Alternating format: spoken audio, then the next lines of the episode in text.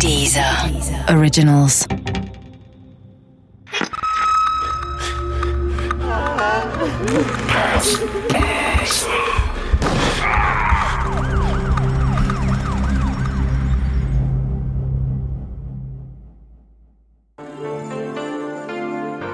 Der Fall Günther Kaufmann von Thomas C. Nevius Teil 1 Ich hoffe, deine Frau verreckt. Sie sind doch Freunde, schon seit über 20 Jahren. Vor ein paar Wochen hat Günther noch hier bei seinem Kumpel gewohnt, übergangsweise. Aber jetzt stehen sich die beiden Männer in Hartmuts Wohnzimmer gegenüber, wütend, fassungslos, hasserfüllt. Günthers Frau hat Krebs. Es steht nicht gut um sie, das weiß er selber. Aber diese Worte, diese Verachtung aus dem Mund seines Freundes zu hören, er sieht rot, er jagt Hartmut durch das Zimmer. Günther ist viel größer, stärker und jetzt in diesem Moment ist er brandgefährlich. Hartmut stürzt, Günther auf ihn drauf, er wirkt seinen Freund, er wirkt ihn, bis er sich nicht mehr regt.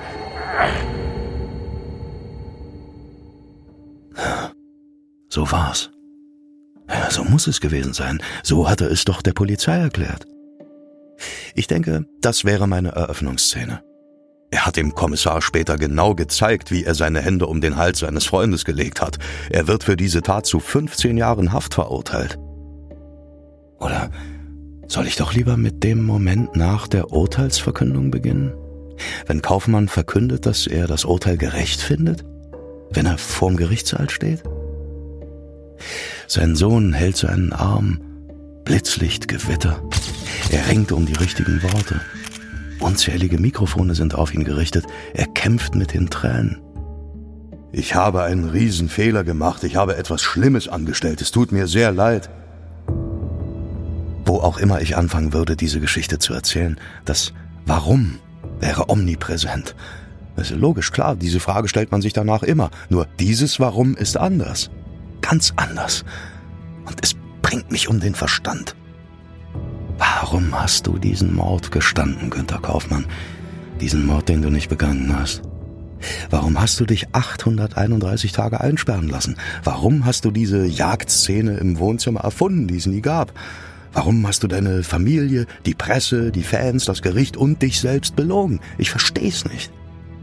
Ich habe seine Geschichte erforscht, ich habe mir seine Filme angeschaut, sein Buch gelesen, unzählige Zeitungsartikel studiert und ich verstehe es immer noch nicht. Ich bin Drehbuchautor aus München und die Geschichte von Günter Kaufmann kann einen richtigen Autor nicht loslassen. Da ist alles drin. Drama, Liebe, Lüge, Verzweiflung. Das hat Potenzial fürs Kino oder für eine Netflix-Serie. Und klar, die Geschichte des Günter Kaufmann kann man nur erzählen, wenn man sie mit dem Untertitel nach einer wahren Begebenheit versieht. Ansonsten würde einem jeder Lektor, Redakteur oder Regisseur das Buch um die Ohren hauen. Zu Recht. Unrealistisch, unlogisch, voller Widersprüche. Ich habe versucht, diese unglaubliche Geschichte aufzuschreiben und sie einem Produzenten zu pitchen, aber bisher habe ich an irgendeinem Punkt doch wieder die Delete-Taste gedrückt. Denn ich verstehe nicht, warum Kaufmann getan hat, was er getan hat. Gleiches gilt für seine Frau und für die Polizei.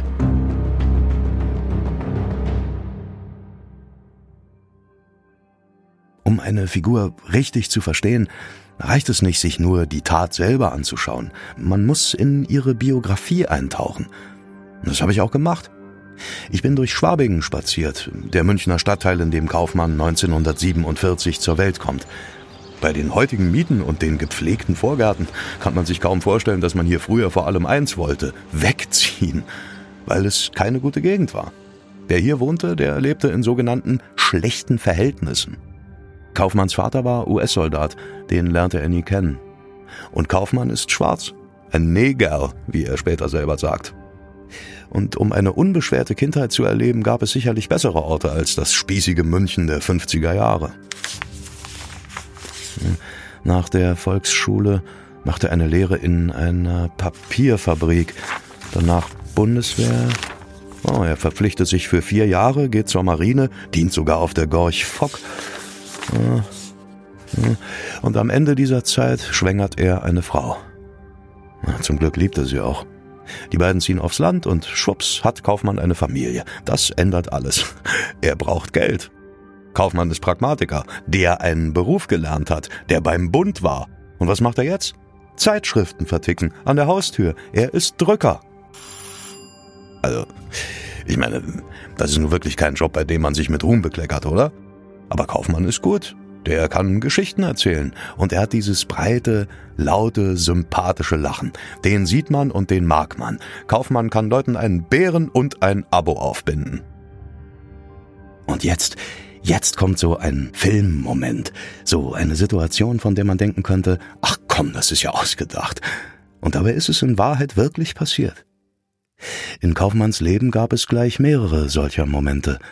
Und das hier, das war wahrscheinlich der erste.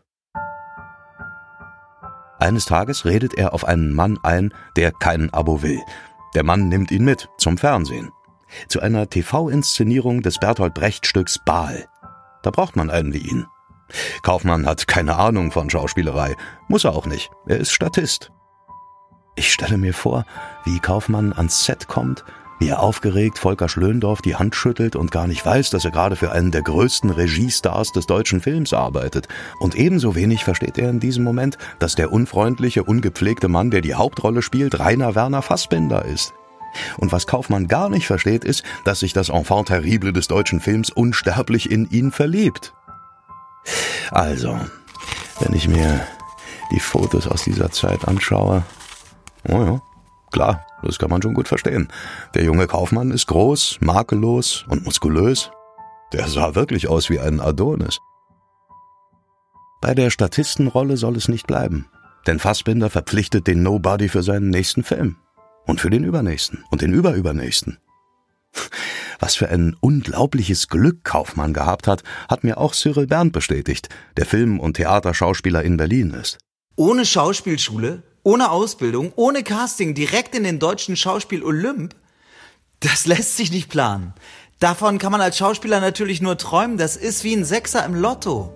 Ich habe die Fassbinder-Filme mit Kaufmann alle nochmal angeschaut. Götter der Pest, Rio das Mortes, Whitey. Kaufmann ist bestimmt nicht der beste Schauspieler der Welt. Aber in die wilden 70er und das chaotische Fassbinder-Universum passt er gut rein. Irgendwann passiert, was passieren muss. Fassbinder versteht endlich und endgültig, dass sein Günther nicht auf Männer steht und damit auch nicht auf ihn. Es gibt einen großen Knall und Kaufmanns Karriere endet so überraschend, wie sie begann. Es dauert Jahre, bis sich beide versöhnen. Das ist äh, Ende der 70er. Aber sie haben nicht mehr viel Zeit zusammen. Der drogensüchtige Fassbinder wird bald an einer Überdosis sterben. Das war 1982.